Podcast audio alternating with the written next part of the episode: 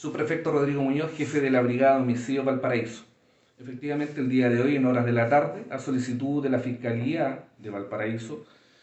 eh, un equipo de investigadores de la Brigada de Homicidio se constituyó en la Capitanía de Puerto, donde se realizó una coordinación con personal de la Armada, toda vez que se había recibido información por parte del Ministerio Público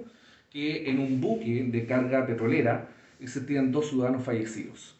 A raíz de esta situación se logró establecer que efectivamente se trataba de dos ciudadanos extranjeros de nacionalidad india, quienes en circunstancias en que navegaban el día 11 de septiembre por aguas magallánicas, específicamente Cabo de Hornos, eh, debido al mal tiempo en la zona, una de las olas habría golpeado fuertemente eh, la nave, eh, arrastrándolos por varios metros, ocasionándole diferentes tipos de lesiones, tanto en sus extremidades superiores como inferiores, a nivel de cráneo, también torácicas, las que finalmente a ambos les provocó la muerte.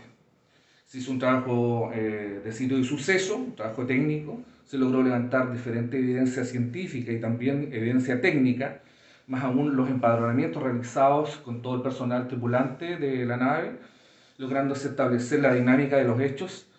eh, como asimismo también se estableció que no existe la intervención de terceras personas.